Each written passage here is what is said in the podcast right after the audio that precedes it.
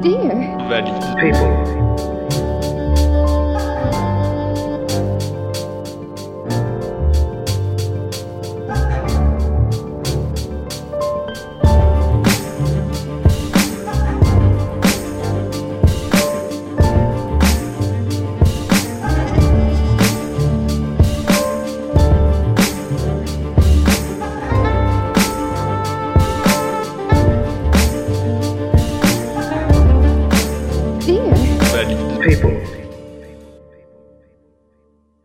Dear Valid People, aujourd'hui nous allons continuer à parler du handicap, mais un peu différemment que les premières émissions où j'ai toujours invité des personnes concernées possédant eux-mêmes un handicap spécifique provenant d'une maladie spécifique.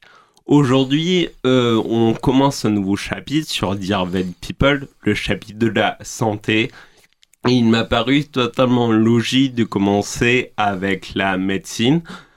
Les médecins qu'on côtoie très régulièrement euh, en situation de handicap qui devient quelqu'un sur qui on s'appuie euh, au quotidien euh, pour réussir à garder ses capacités.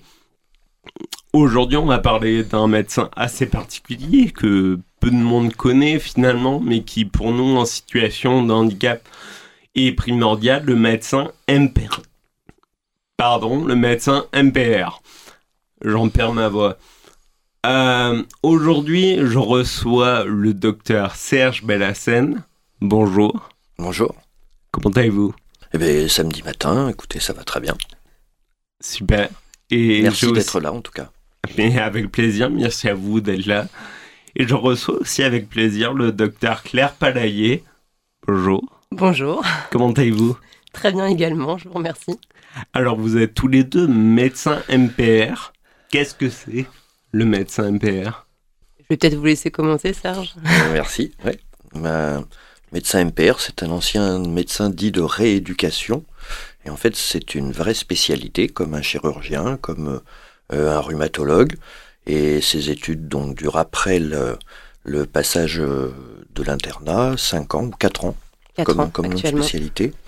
Euh, et puis ça surtout, ça touche donc tout ce qui est fonctionnel, la rééducation fonctionnelle, et tout ce qui est handicap, puisque MPR, ça veut dire médecine physique, donc tout ce qui est agent physique, et de réadaptation. Et la réadaptation, c'est euh, c'est tout ce qui entoure le handicap. Pour, euh, en gros, le boulot, nous, c'est de donner au corps le plus de possibilités. Puis il y a des moments où c'est où c'est limite. Donc du coup, après, c'est le réadapter pour qu'il arrive toujours à faire une fonction, c'est de vivre et de et compenser de- et de compenser. Voilà.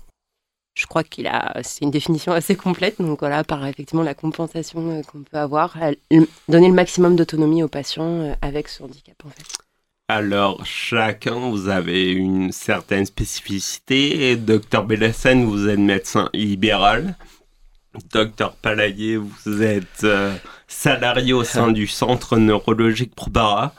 Quelles sont les différences de travail entre un médecin libéral, un médecin dans un centre de rééducation? Alors, euh, je pense qu'on va pouvoir évoquer un peu chacun euh, ce qu'on fait. Je vais vous laisser parler. Je commence donc du coup.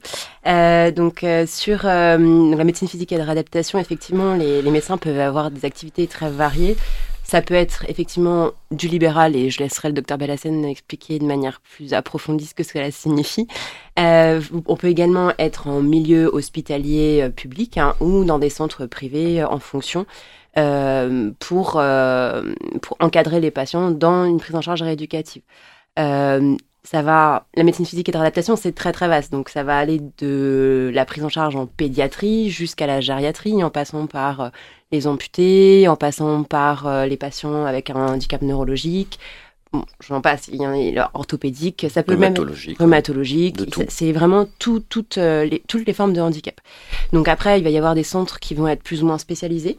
Euh, et euh, dont certains vont avoir vraiment des spécificités. Donc, euh, moi, je suis actuellement dans un centre spécialisé en neurologie qui s'occupe principalement, enfin même actuellement, que de blessés médulaires principalement. Donc, ça implique que l'on prend en charge les patients avec une lésion de la moelle épinière, de la prise en charge initiale à partir du moment où ils ont une lésion jusqu'à la prise en charge à long terme, en fait, avec les complications que cela peut impliquer. J'insiste aussi pour dire qu'en fait, la médecine de rééducation, ça peut pas se faire seul parce que on Tout connaît pas tout Mm. et que donc on travaille avec des équipes. Et c'est un peu la richesse d'ailleurs de ce domaine, comme la gériatrie, comme toutes ces disciplines qu'on appelle transversales, puisque elles touchent toutes les spécialités et puisqu'il y a des rééducateurs de tout. Donc nous, on forme des kinés, on forme des ergothérapeutes, on forme des psychomotriciens, on forme des thérapeutes physiques, puisque l'ostéopathie, la thérapie physique, ça rentre aussi dans le domaine de la médecine de rééducation, la médecine physique. Donc on est censé chapeauter un peu tout ça. Et les infirmières, parce que elles, Et bien sûr. elles Ah oui. ont également un rôle très important. Les infirmières, aides-soignantes les aides-soignantes, aussi, enfin voilà, c'est une voilà. équipe. Nous, Mm. en fait, on coordonne des équipes. Et notre but, c'est en gros d'être le... Enfin, le- voilà, je sais pas si là- vous êtes... On, on va se dire tu, puisque mon cher confrère. mais en fait, euh, on est là pour coordonner... Enfin, il y a plein de raisons d'avoir un médecin coordonnateur de rééducation. Il faut qu'il sache, il faut qu'il soit euh, médecin dans le sens, euh, comment dire, émotionnel et euh, pas émotionnel, comment on dit, euh, psychologique. Enfin voilà, n'importe qui peut pas parler de handicap à, à, quelqu'un parce que c'est pas toujours facile. Et puis surtout, ça doit être le référent par rapport à une équipe puisque c'est lui qui va examiner le patient, donner des directives et puis établir un programme. Voilà, le plus important dans la rééducation, c'est le programme. C'est on part de là et on fait des objectifs. Et là, on a toute une équipe qui est là pour travailler. Et puis on, on revoit les gens régulièrement dans leur progression jusqu'à euh, jusqu'à finaliser la chose. Voilà. Ça, c'est effectivement sur tout ce qui est prise en charge rééducative initiale, euh, on va être sur cette- ce type de prise en charge. Et après, encore à terme, à long terme, euh, nous, on intervient aussi dans le suivi des patients parce qu'un handicap, malheureusement, peut avoir des conséquences sur le plus long terme que euh, au moment de la prise en charge rééducative initiale. Donc, il y a nécessité d'un suivi. Et là encore, on a des équipes qui nous, qui nous entourent. Et, effectivement, sans elles, on- n'est rien, en fait, hein, clairement. Et d'ailleurs, on, on travaille avec toutes les institutions, Comet, enfin, notamment Propara, il y a tout le circuit avant et tout le circuit après, puisqu'après, il faut trouver du travail, il faut se loger. euh, voilà, donc je La ne sais pas si vous travaillez avec la, euh, avec l'APF, euh, enfin, je sais pas. Également. On- en fait, donc à, Propara, réseaux, il y a le dispositif Comet, effectivement, qui aide à la réinsertion et je crois que. Voilà. Euh, Il y a pas mal de patients qui en profitent. Ouais, ça me Bon, dit quelque chose. ouais. Donc, euh, ça permet effectivement de- d'être euh, encadré et euh, accompagné surtout euh, dans la recherche d'un emploi avec un handicap. Euh, en partenariat avec la MDPH, effectivement, puisqu'il y a quand même euh, ce- cette dimension aussi au niveau de la MDPH. Euh, mais donc voilà, aider le patient vraiment de la, hum, de la gestion du handicap sur le plan médical jusqu'à son impact dans la vie euh, personnelle et professionnelle euh, euh, à long terme en fait. Et il y a le relais aussi avant, c'est-à-dire que vous avez toute la médecine d'urgence, de, ré- de réanimation, Mm. avec qui on travaille, et donc on est vraiment le, le comment dire, le responsable de, de ce qui va passer de l'aigu, euh, enfin pour discuter avec les médecins de l'aigu et discuter avec les familles. Voilà, c'est un, c'est un, un métier dont je suis très fier et qui est pas assez connu. C'est vrai. En général, les patients, enfin les patients, même euh, enfin le- le- les personnes euh, tout venant ne connaissent pas Ça, c'est- et euh, ça, ont des clair. a priori un petit peu et, et demandent à quoi on sert effectivement. En fait, on a beaucoup beaucoup de, de champs d'action possibles. Donc euh, Oui, oui, moi-même, il y a pas si longtemps, je ne savais pas du tout ce que c'est un médecin PR et maintenant, ben, je ne peux plus réellement m'en passer. C'est un peu mon nouveau médecin traitant euh, dans ma situation. Donc, vous avez dit que le médecin PR, il y a aussi un côté managérial au final de coordination d'équipe. Dans un centre comme Repara, je suppose que cette équipe, elle est proche de vous. Tout le monde est, est là, les kinés, les agos, les infirmières, les soignants, Les tout le monde au même endroit. oui, Et en fait. tant que médecin libéral, au final, Ah, c'est beaucoup plus difficile. voilà, vous avez besoin d'un carnet d'adresses, de personnes de confiance, de partenaires avec qui vous vous comprenez et qu'au final, il n'y a pas besoin que vous soyez présent, juste un compte rendu suffit pour que vous compreniez. C'est- c'est alors c'est beaucoup plus compliqué que ça, mais bon. euh, Enfin, je dis ça parce que moi, je suis médecin de rééducation, mais un peu particulier par rapport à mes confrères, puisque j'utilise d'autres méthodes de- que celles classiques. Disons que, voilà, j'ai. Alors, aujourd'hui, je suis fier de dire que j'ai. Ça fait 15 ans que je travaille sur une méthode qui s'appelle l'OPMR, ostéo, posturo, médico, rééducative. Donc, c'est vraiment un ensemble de, de cordes à mon arc et j'utilise en fonction de euh, comme je vous disais, un programme, euh, des gens en qui j'ai entièrement confiance, dans un domaine que je maîtrise pas. Il y en a beaucoup. D'accord. C'est vrai qu'en fait, avec le temps, euh, au départ, on a une formation initiale qui est un peu commune, mais euh, étant donné la diversité d'applications dans le champ de la médecine physique et d'adaptation, on, on, a- on est amené à se spécialiser et à approfondir euh, certaines Absolument. pathologies parce qu'on ne peut pas aider le patient si on ne connaît quand même pas bien la problématique. D'accord. Et vu que le médecin MPR n'est pas connu, au final, qu'est-ce qui vous a fait choisir MPR comme spécialité? Ouf. Je, je commence Ah oui, je vous laisse commencer. Alors, enfin voilà, moi je suis parisien au départ. Et je C'est viens, de, pas grave. je viens de la fac de Bobigny. La fac de Bobigny qui à l'époque était la fac expérimentale, euh, puisqu'elle faisait beaucoup de généralistes et très peu de spécialistes. Donc moi je faisais partie des gens qui passaient l'internat à l'époque. Et, euh, et on était, je sais plus, 20 sur toute la promo à, à bosser l'internat. Et puis un jour je suis tombé amoureux de Montpellier. J'y suis allé en été, je suis revenu. Et puis après j'y suis allé en hiver. Et quand je suis revenu dans ma voiture, j'ai dit c'est là que je veux vivre. Voilà. Donc du coup, j'ai dit je vais aller à Montpellier, je vais faire une spécialité. Donc j'ai redoublé ma sixième année. J'ai eu la chance euh, de la chance et le travail aussi d'avoir euh, d'avoir l'internat. Et du coup, je me suis retrouvé ici avec l'idée d'être gériatre. Je devais être un des premiers médecins à vouloir être gériatre parce qu'à l'époque, la gériatrie c'était vraiment le le rebut de la médecine interne et, et on s'en occupait pas. Et puis, alors ça c'est l'histoire personnelle et donc j'ai rencontré Jacques Pellissier qui était mon, mon mentor, mon, mon patron à l'époque. Et le premier semestre d'internat, j'étais donc chez lui à Nîmes. Et comme c'est un monsieur très dynamique, j'ai appris ce que c'était que la médecine de rééducation. Et en partant, il voulait absolument que je fasse médecin. Moi, je, moi, je voulais être comme, euh, moi, je voulais être interniste en fait. Interniste, c'est trouver les diagnostics là, comme euh, à la télé, comment il s'appelle. euh, Dr House. voilà, comme un peu le docteur House. Et je lui avais dit à l'époque, tu sais, Jacques, euh, pour moi, la médecine de rééducation, c'est pas de la médecine, parce que le diagnostic, il est fait, euh, donc ça m'intéresse pas. Et puis je suis parti, puis après j'ai fait de la médecine interne. Extraordinaire, sauf que ça demande beaucoup de travail, enfin c'est c'est un travail énorme, et puis et finalement euh, j'ai compris que la gériatrie c'était et de la médecine interne et de la rééducation. Donc du coup je suis retourné voir mon patron en disant je veux faire de la gériatrie euh, et, et je passerai par la rééducation. C'est comme ça que j'ai commencé. Et je regrette pas du tout parce que pff, voilà. J'ai tellement de choses. Ouais. Nous, les choses, ont, elles ont un peu changé entre votre euh, génération et la nôtre. Donc euh, aujourd'hui, on est filiarisé, c'est-à-dire qu'à partir de la Pas si vieux que ça. Il y, a- il y a quand même quelques années.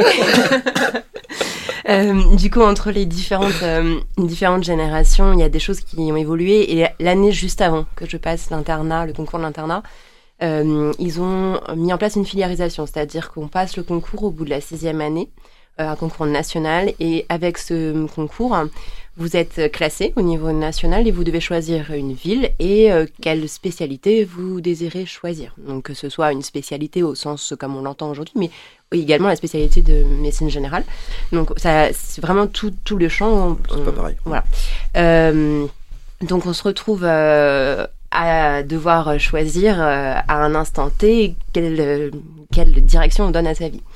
Avec un droit au remords possible dans les deux premières années, mais, euh, mais voilà.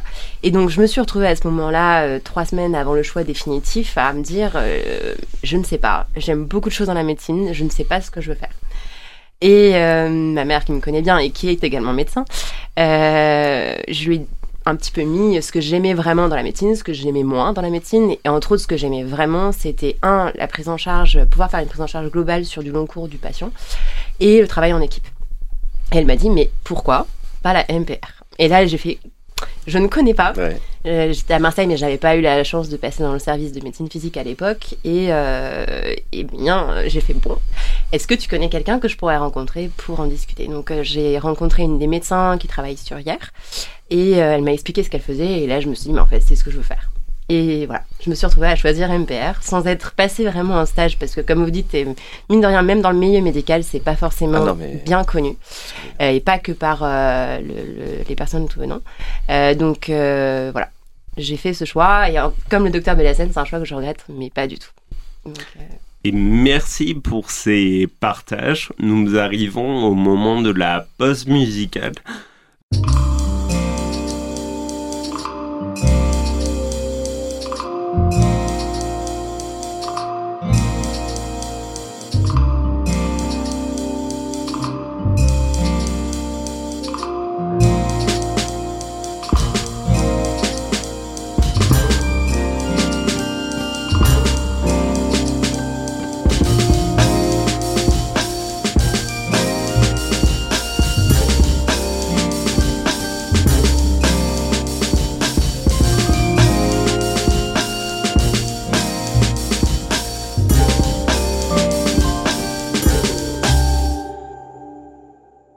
Cher auditoris, de retour sur Dear Valid People, toujours en compagnie du docteur Serge Bellassène et du docteur Claire Palaillé. Et justement, je voulais vous demander quel était votre point de vue sur bah, la relation soignant-patient. C'est quelque chose qui est souvent mis à débat. Euh, que je pense que dans les cours de médecine, on en parle, notamment déontologie. Et comment vous vous placez, vous, par rapport à euh, bah, Mhm. la norme, en quelque part? Vous allez commencer? Comme vous le souhaitez. Euh, alors c'est un, un vaste sujet la relation, euh, la relation médecin-malade. Euh, c'est des choses où on est finalement peu formé pendant nos études parce que c'est quelque chose de compliqué. Alors de plus en plus, ils essayent de mettre en place des jeux de rôle euh, à l'université pour euh, essayer de en sorte que les, les jeunes médecins euh, soient plus à l'aise parce que mine de rien, c'est pas quelque chose de d'inné forcément. Ça dépend des personnes, mais ça peut être compliqué à aborder. Euh, par rapport, alors après il y a le domaine du handicap, il y a le domaine plus général euh, des pathologies avec l'annonce éventuellement de certaines pathologies. C'est hum, c'est quelque chose d'un peu comment dire. Je pense que c'est déjà dépendant de chaque patient qu'on a en face. On n'a pas forcément la même relation avec euh, tous les patients. Euh, on reste des personnes humaines avec euh, une interaction qui, qui, qui, est- qui dépend. C'est une relation, donc c'est pas dépendant juste du, de la, du médecin. Déjà, ça c'est la première chose. Ensuite, ça dépend aussi des circonstances. C'est toujours pareil. Bon, ça c'est pas, c'est peut-être une apalissade, mais mais il est vrai qu'en fonction de ce qu'on a abordé avec la personne, euh, il faut avoir pouvoir, enfin, faut pouvoir créer un lien plus approfondi selon ce qu'on a à dire ou pas. Euh, S'il y a des choses, effectivement, un médecin généraliste qui voit euh, une personne à un instant T sans suivi nécessaire parce que bon, la personne n'a pas de problème particulier, ne va pas avoir la même relation qu'une personne qu'on voit de manière régulière dans son cabinet ou que nous on suit de manière euh, prolongée. J'ai des collègues qui suivent des patients depuis 30 ans avec une relation qui peut pas forcément être la même qu'une personne que vous voyez à un instant T. C'est pas possible. Donc ça, c'est vraiment dépendant de ça également. Euh, parce qu'il y a des liens qui se créent, comme vous, avez pu le créer euh, avec éventuellement le docteur Bellassène ou avec moi-même. Euh, voilà, il y a des choses où... Donc, spoiler pour tous les auditories, ce sont mes médecins. Fallait peut-être pas le dire, zut. si, si, on peut très bien dire. Il Mais n'y a pas de souci. Du coup, c'est vrai que ça, ça dépend des, vraiment de la personne qu'on a en face de nous. Après, je ne sais pas ce que vous attendez en, termes de réponse sur cette question. Est-ce que c'est difficile pour nous d'entrer en interaction avec la personne ou pas? Euh, Est-ce que ça peut, ça peut, selon la thématique abordée. Je crois que euh, après, je vais laisser le docteur Bellassène poursuivre parce qu'il a peut-être d'autres choses à dire, mais moi, il m'est arrivé parfois de ne pas savoir comment aborder une thématique avec un patient et, et de, voilà, de, de me dire, bon, ben, sous quel angle je l'aborde euh, pour pouvoir euh, arriver à, à, à communiquer correctement et que la personne soit un peu en difficulté ou à la fois qu'elle puisse intégrer le message que j'ai à lui, à lui donner. Voilà. C'est toujours difficile, quoi. Et que je puisse l'écouter en retour et comprendre vraiment ce qu'elle ressent et, et pouvoir acheminer avec elle. Merci, docteur Bellassène. Euh, déjà, ouais, c'est déjà assez complet. Après, je voudrais dire qu'en fait, comme je vous disais tout à l'heure, tout le monde n'est pas médecin dans sa tête. Mm. Voilà. Donc, euh, quand on fait ses études, si on fait des statistiques, on verra que 99% des gens qui sont rentrés en première année, ils sont à la fin, et puis ils ont leur diplôme, et puis après, voilà. Et là-dedans, vous avez euh, des gens qui veulent faire de la chirurgie, d'autres qui veulent faire de la recherche. Donc, heureusement que la médecine est ouverte et que tous les médecins qui seraient pas comment dire moralement dans le truc parce que la médecine c'est aussi un contact c'est un soin c'est c'est tout ça il y en a bon bah voilà il y a des grands chercheurs c'est pas leur truc et heureusement ils font ils, font là dedans si eux étaient euh, à nos places, euh, je pense que ça passerait pas parce que voilà donc il faut une certaine empathie. Il faut. Alors moi je vous avoue que ma profession de médecin c'est tu donnes tout à ton patient, tout ce que tu connais, tu lui donnes. Et c'est pas toujours évident d'abord de faire confiance à son médecin. Donc euh, voilà, il y a toute une relation. Ça se fait pas du jour au lendemain. Vous êtes d'accord, non? Oui, tout à Enfin, fait. Voilà, c'est c'est. euh, mais par contre, c'est vrai que le médecin de rééducation, compte tenu qu'il y a du handicap, je veux dire, il faut forcément que psychologiquement il y ait une certain, un certain contact. Sinon, alors moi, je vous avoue que je suis un peu, même trop, des fois, n'est-ce pas, euh, Damien Que je tutoie, voilà, donc moi, des fois, je suis un peu trop, mais globalement, euh, je pense que c'est très, très important. La relation de confiance, ça, c'est le, le truc. Et puis, le contrat entre nous, c'est. euh, Voilà. Après, et, voilà, il y a pas, il y a plein d'autres choses. Mm, tout à fait, effectivement, il faut avoir quand même un, un, un, certain abord psychologique en fait, qui Clairement. est en, en médecine physique et de réadaptation. Même pour faire du management d'équipe, en fait, vous êtes obligé, vous pouvez Voilà. pas travailler avec des équipes et avec le patient si on n'a pas cet abord-là, je pense. Absolument. Euh, en médecine, il y a des gens très très bien. On n'est pas tous doués pour ça, euh, clairement. Euh, donc il y a des gens très très bien qui effectivement vont s'orienter sur d'autres euh, d'autres spécialités qui nécessitent moins cet abord. Euh, ça, je pense que c'est dépendant de, de chacun, effectivement, du profil. Donc comme je vous l'ai dit, moi j'ai choisi médecine physique parce que c'était quelque chose qui me plaisait. Euh, vous savez qu'à mon époque, alors je sais pas si, mais à mon époque c'était l'internat, il y avait des villes, et puis pareil, il y avait un classement, sauf que les derniers c'était psychiatrie. Donc vous avez des psychiatres qui voulaient être chirurgiens. Vous imaginez un petit peu ce que ça a pu donner. Enfin voilà, c'est le problème du classement, c'est que quand on est médecin, on fait pas toujours ce qu'on veut faire, mais heureusement aujourd'hui, euh, j'espère que c'est pas pareil. Il reste un classement, donc euh, il y a toujours malheureusement des derniers au niveau du classement euh, qui parfois ne peuvent pas choisir ce qu'ils désirent, mais euh, en tout cas, voilà, cet abord psychologique Ouais. en médecine physique, il, il est capital. On, on est tous, on est tous d'accord là-dessus et, et savoir potentialiser à la fois ce que peut faire le patient et potentialiser ce que peuvent faire les équipes euh, autour du patient, euh, c'est Voilà, capital. Quoi. Il y a le côté progrès, il y a le côté annonce du handicap, notamment à Mm. Propara, quand voilà, il y a le refus. Enfin, je veux dire, le patient, il passe par différentes phases qu'on doit connaître, parce que sinon, ça va pas. On sait qu'au début, il y a le refus, le déni, la colère. Enfin voilà, il y a plusieurs phases. Et, et heureusement qu'il y a des médecins qui sont adaptés à ça, parce que là aussi, hein, le médecin qui vous promet que dans six mois vous allez vous relever et tout, alors que c'est pas vrai. Et voilà, enfin, c'est très compliqué. hein. Honnêtement, c'est c'est pas simple. Je crois qu'il faut toujours essayer de se mettre à la place du patient. Et là, déjà, vous voyez les choses autrement et ça vous fait changer.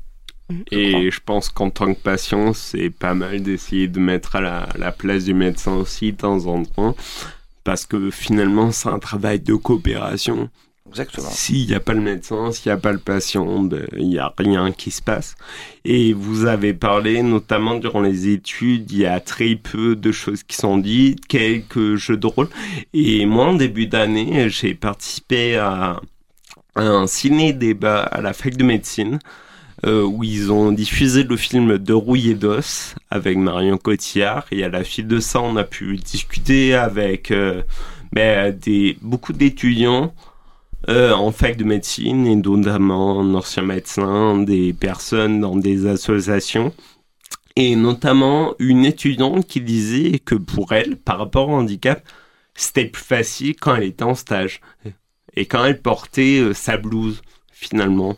Est-ce que vous aussi, en tant que médecin, vous ressentez ce, ben, ce pouvoir de la blouse finalement Est-ce que c'est un pouvoir? Je pense pas. C'est, je pense que c'est plutôt une, ce qui permet de mettre une distance quelque part pour pas que ça nous affecte trop non plus. Je pense que c'est plus dans cette dimension-là qu'elle euh, voulait. C'est pas un pouvoir, la blouse. euh, C'est, ouais, c'est plus pas une barrière, mais voilà, une, une distance qu'on peut mettre euh, pour nous aider à prendre en charge correctement aussi. Parce que si on était trop dans l'empathie Ouais. et euh, qu'on on finit par plus être à même d'aider nos patients.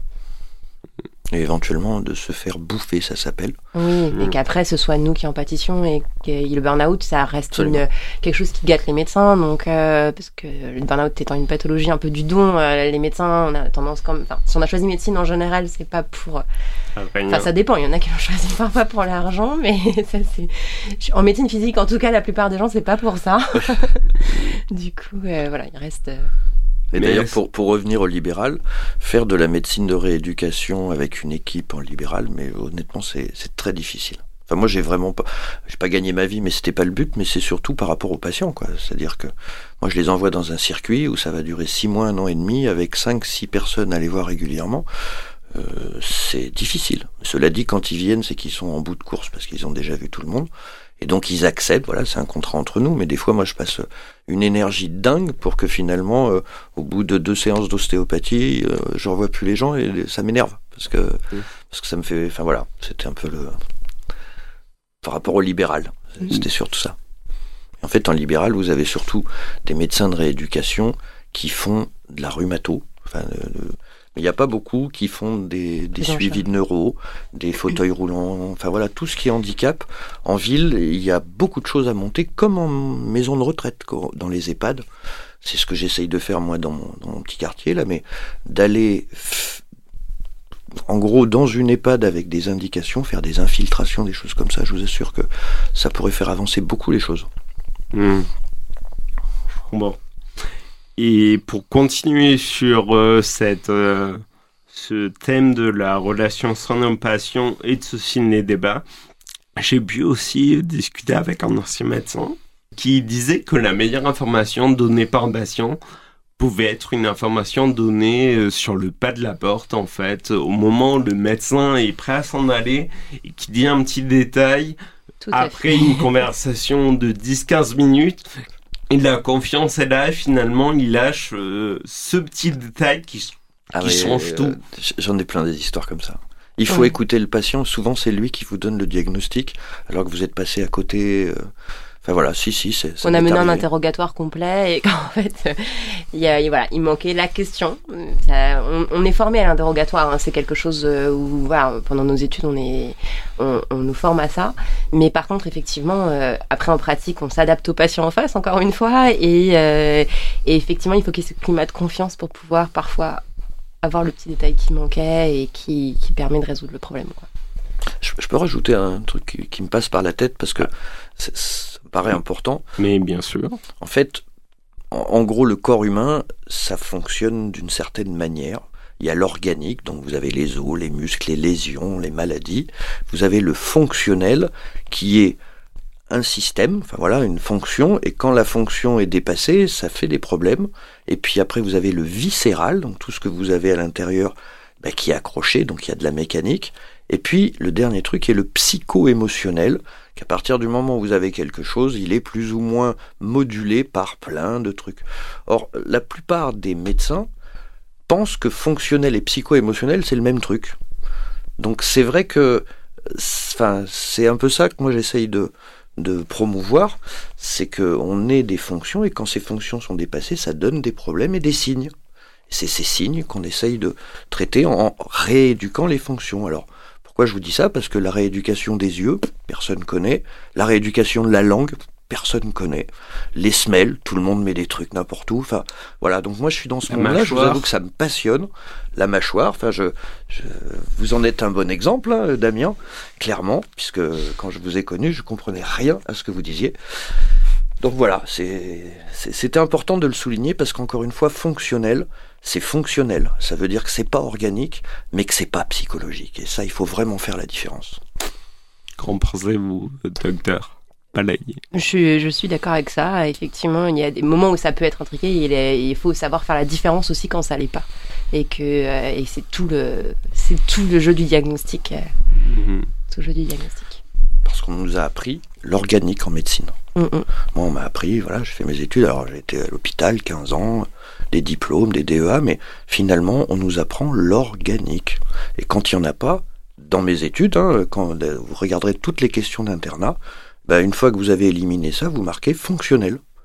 Donc d'un air de dire prenez un anti quelque chose, de toute façon c'est pas de l'organique. Et c'est avec ça qu'on travaille aujourd'hui.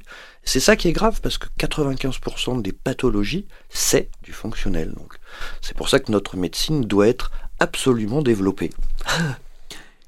Eh bien, merci euh, docteur pour euh, ces partages et merci chers auditoristes de nous avoir écoutés à Dear People.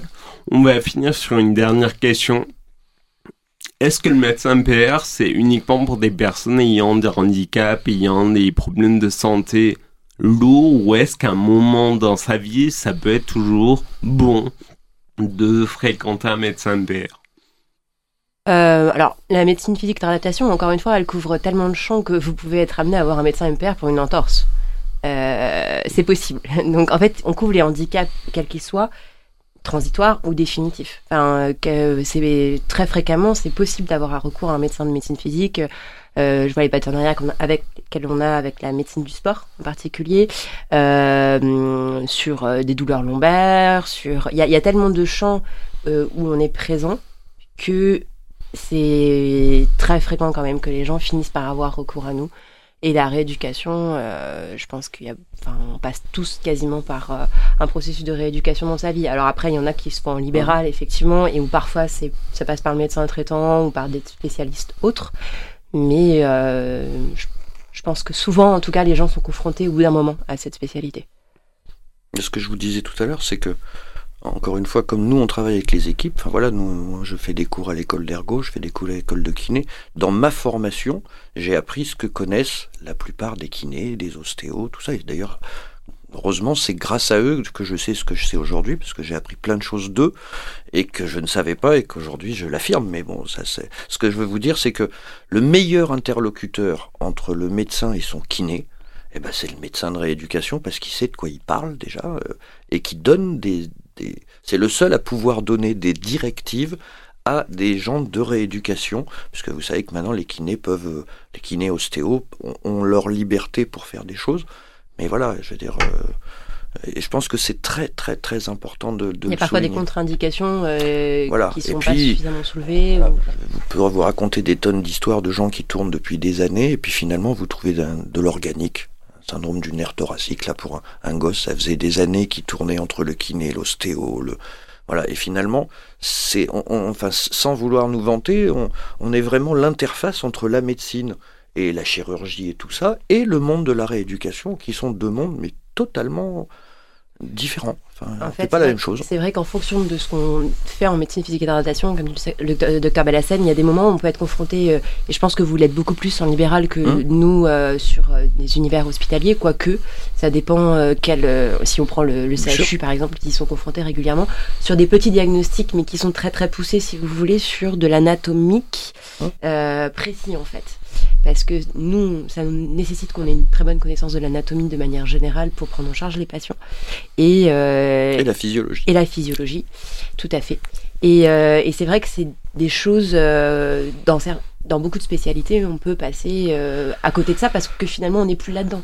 Je me suis retrouvée une fois en médecine interne à faire un diagnostic sur un patient qui était purement du, mécanique, mécanique pur, pur, pur, mais que en fait euh, c'est quelque chose euh, de tellement peu fréquent que si vous connaissez pas la natte, vous pouvez pas euh, faire le diagnostic en fait. Et enfin, si vous n'avez pas une réflexion fonctionnelle derrière, mhm. comme il disait tout à l'heure, c'est difficile de, de, poser le diagnostic. Eh bien, merci docteur Bellassène pour votre participation et merci au docteur Palaye aussi. C'était Dear People, Cher auditeur, j'espère que maintenant vous savez ce que c'est un médecin PR et que vous n'hésiterez pas à aller en voir un quand le moment sera venu. on, va, faire, de la publicité. je vous assure. en attendant, je vous souhaite à tous une très bonne journée et à bientôt sur Radio FM+. N'hésitez pas à réagir sur les réseaux sociaux, Facebook, Instagram, Twitter. Posez vos questions, je me ferai un plaisir de répondre. Au revoir. Dear. People.